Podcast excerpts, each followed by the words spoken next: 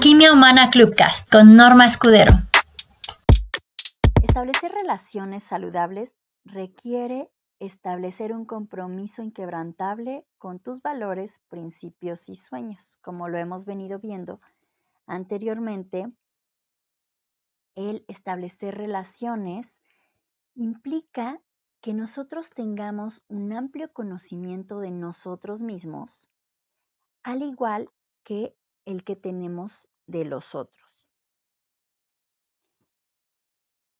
Este autor famoso, Daniel Goleman, que nos habla de la inteligencia emocional, en otro de sus libros también habla de el triple foco. Ya les he hablado anteriormente de él. Y hoy vamos a recordarlo un poco para empezar a establecer como este parámetro de las relaciones saludables. El triple foco implica tres aspectos importantes, que soy yo, el otro y el entorno. Así que estamos hablando de tres elementos en donde se juntan, digamos, este foco que me ve a mí y el foco que ve al otro. Ahí aparecen las relaciones. En donde está el otro y el entorno, aparece el contexto. Y donde está el entorno y el yo, estamos viendo el ambiente. Y por eso es tan importante también en una organización o cuando tenemos un puesto de liderazgo, que podamos tener claridad de este triple foco, porque mi estado afecta al ambiente y mi relación con el otro también crea un contexto que va a afectar al ambiente. Y entonces, así generamos un clima organizacional saludable o, o no. Las relaciones sanas son esas que te nutren y fortalecen, que nutren y fortalecen en realidad a las partes involucradas, que nos brindan felicidad mutua, porque nos permiten justamente desarrollarnos en nuestro potencial a la hora de irlo compartiendo dentro de esta interacción cotidiana, que ya la vez pasada hablábamos de lo que podemos aprender de los licaones para mejorar nuestras interacciones. Y esta parte más importante que, que tienen los licaones, o que a mí al menos, tú quizá si escuchas la sala anterior digas, ay no, pues me parece más importante esta otra parte. Pero a mí me parece que esta convivencia cotidiana, este dedicar todos los días un tiempo al iniciar la jornada, es decir, casi casi al despertar, a brindar afecto, a brindar atención, a embalsamar la relación con los otros, a de alguna manera darles este cuidado donde por supuesto hay una muestra de afecto, de interés mutuo por el encuentro, de una serie de elementos de las cuales ya hablamos en la serie de bálsamos, que permiten que esta conexión se vaya generando. La conexión personal que nos permite también fortalecernos para ir hacia el logro o la competencia requiere de, dos de cuatro elementos. Cuando hablamos de construir confianza personal, requerimos de agrado y conexión. La conexión en sí requiere cuatro elementos importantes para poder ser verdadera y sólida. El primero es la humildad. Si yo no me comporto con esta dosis mínima de humildad, es decir, donde acepto mis virtudes, pero también acepto esta otra parte que puede ser vista como errores, como áreas de oportunidad, como la sombra, como tú quieras verla, y lo veo en su conjunto, para reconocer la realidad sobre mi persona, va a ser muy difícil que pueda establecer conexiones verdaderas y duraderas. El otro elemento es la autenticidad. Necesito presentarme tal cual soy. Porque cuando finjo ser alguien más o ser de una forma distinta, puede ser que se note o que no empate tanto con los otros al ser de alguna forma evidente o perceptible que no soy tan así como me estoy mostrando. Entonces la autenticidad es parte esencial de generar conexión en una relación. Otra parte importante es la honestidad. Necesito conducirme con verdad, con confiabilidad, porque si genero desconfianza, si empiezo a engañar y todo esto, pues voy a ir afectando también la relación y todo lo que en ella se puede construir. Y por último, el cuarto elemento es la vulnerabilidad. Si no soy capaz de reconocer mis propias áreas de oportunidad y de aceptar estas partes en donde a lo mejor no estoy tan fuerte, no me siento tan sólido, pues empiezo también a generar daños en la relación. Y se afecta la confianza, pero también se afecta todo lo que se puede construir, todo el avance hacia objetivos comunes empieza a verse afectado. Y otro elemento adicional que podemos usar para fortalecer la conexión y mejorar la confianza en el ámbito personal, pero también ya para empezar a llevarla al ámbito profesional, es el interés por el encuentro. Cuando no se crea este, esta conexión generada o nutrida por este interés constante por encontrarse, cuando se siente esta resistencia al encuentro en alguna de las partes, se va deteriorando también la conexión, con ello la confianza, y cuando se merma la confianza, también se afecta otro circuito importante, no solo en las relaciones, sino en la productividad en el área empresarial, que es la competencia. Cuando se deteriora la confianza, también se va afectando la competencia. En cambio, si mejoras la confianza, nutres la competencia, la persona se siente más competente eso alimenta más su confianza personal y se vuelve una espiral, un círculo virtuoso, lo que a la inversa se volvería dañino. Pero hablando de estas relaciones positivas o relaciones saludables, bueno, se va generando este círculo virtuoso que lo podemos ver mucho en el ámbito deportivo.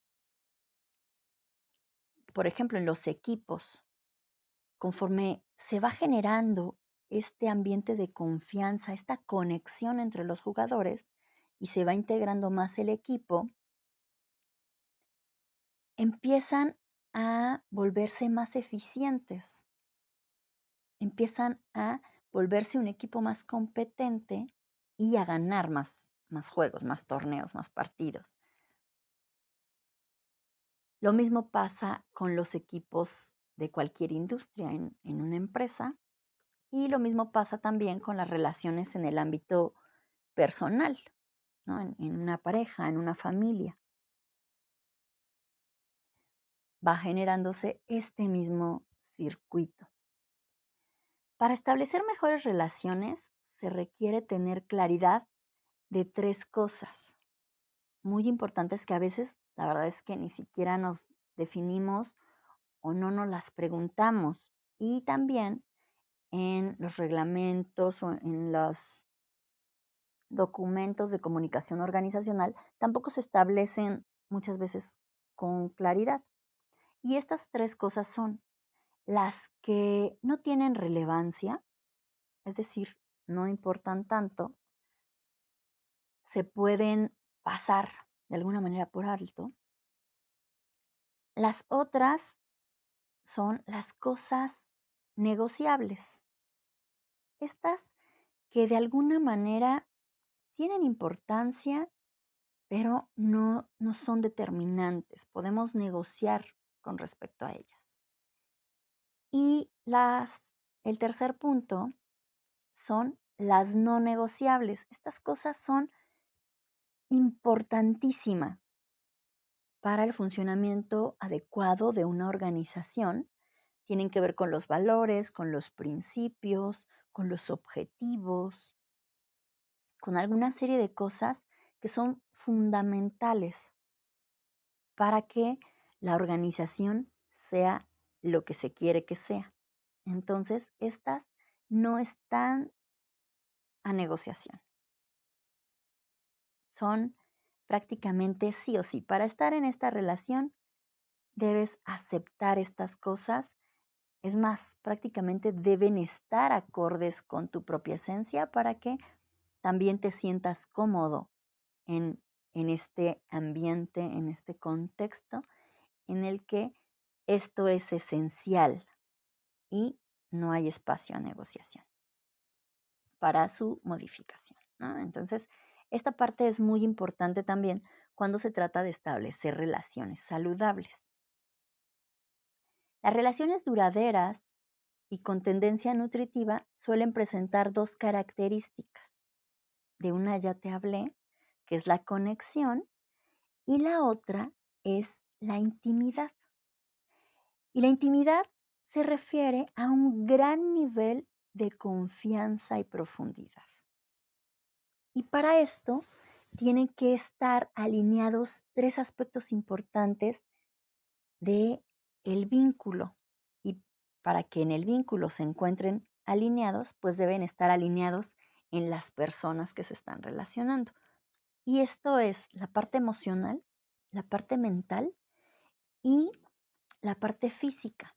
Cuando nosotros nos relacionamos, hay un aspecto físico siempre.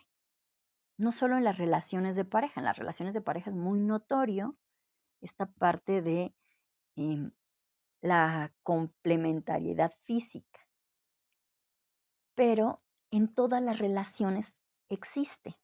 No sé si han notado algunas veces que hay personas que cuando se acercan, oye, hasta como que tu cuerpo brinca. O cuando oyes su voz, como que te tensas. En todas las relaciones pasa, solo que algo físicamente, pero en unas es más evidente, porque nuestro cuerpo reacciona siempre. Y es parte importante de poder generar este nivel de intimidad que se requiere para establecer una relación saludable, que tu cuerpo no tenga estas reacciones de alteración. Es decir, que tu sistema nervioso se mantenga en calma, porque esto quiere decir que hay confianza, no se siente ningún peligro, no hay alertas. Estas alertas generalmente se presentan cuando una parte primitiva de nosotros detecta algo que le hace sentir cierto nivel de riesgo, de inseguridad. Por eso es que se detona la alerta y nosotros empezamos a estar como tensos, porque la tensión lo que hace es llevar la fuerza a las extremidades, el, el oxígeno, la irrigación sanguínea, los recursos para poder responder, más bien reaccionar de manera rápida y también nos mantiene alertas, atentos y enfocados en eso que se asocia con el riesgo o el peligro. Para eso sirve la tensión que se genera en nuestro cuerpo. El estrés es básicamente tensión emocional. Y aquí es donde vamos del aspecto físico al siguiente nivel, que sería el emocional, que también debe estar alineado para que podamos establecer este nivel de eh, intimidad o cercanía y conexión que requiere una relación saludable. Si mis emociones empiezan a alterarse, se empiezan a generar los engaños emocionales de los cuales hablamos en la sesión sobre las falacias o engaños emocionales, donde nuestra percepción se distorsiona y las alertas se incrementan porque se activan temores y cuestiones que a veces ni siquiera tienen que ver con nuestra propia historia, sino con, con una herencia primitiva que viene programada para nuestra defensa. Y entonces empezamos a defendernos de cosas que no existen y podemos dañar la relación e incluso dañar a la otra persona o dañarnos a nosotros mismos en esta situación en la que empezamos a entrar y que a partir de ese enredo emocional que se genera, llega a la parte mental. Y entonces se afecta también nuestro pensamiento generando un desorden mental, un trastorno que puede ser temporal o incluso tornarse más permanente, porque cuando empieza a prolongarse, es decir, que no recupero rápido el, eh, pues el poder sobre mi estado, empieza a haber una afectación bioquímica y se genera un círculo vicioso. Hay daño orgánico que va a lo físico nuevamente y empieza a pasar por lo emocional, lo mental y se empieza así a retroalimentar y nos vamos intoxicando en el cuerpo y en el entorno, porque se empieza a dañar las relaciones, en especial las más inmediatas. Entonces, por eso es muy importante que yo pueda trabajar en mi persona para mejorar la situación en cada una de mis relaciones y con ellas también crear ambientes mucho más saludables, de los cuales estaremos hablando en las próximas sesiones. Anteriormente les comenté que la gestión emocional de una persona se nota en su interacción y de una empresa se nota en el clima laboral o en el ambiente que se genera. Entonces, esto que hemos ido viendo en las próximas sesiones, pues lo vamos a ver ya más llevado a una empresa y cómo se afecta la empresa en el deterioro de sus relaciones por una mala gestión emocional, en especial cuando quien gestiona mal sus propias emociones está a la cabeza. Porque el director también da la dirección emocional de la empresa. Siempre cuando hay un mal clima laboral, hay algo que revisar en la dirección. La rotación alta de personal y ciertos elementos son señales de que hay una mala gestión emocional. Los rumores, el radiopasillo, y bueno, iremos hablando más a detalle de estos elementos en las próximas sesiones. Pero bueno, se los menciono ahora porque es importante ir viendo que estas relaciones saludables que yo establezco tienen base en el trabajo que hago conmigo. Por eso nuestro primer pilar de la gestión emocional es el autoconocimiento. Y también tenemos el otro pilar que es el autodominio o el dominio propio. Sin estos dos pilares, los que vienen después del conocimiento del otro y el establecimiento de relaciones, difícilmente pueden darse de manera saludable. Requiero primero trabajar conmigo para después poder hacerlo en el vínculo que establezco con los otros.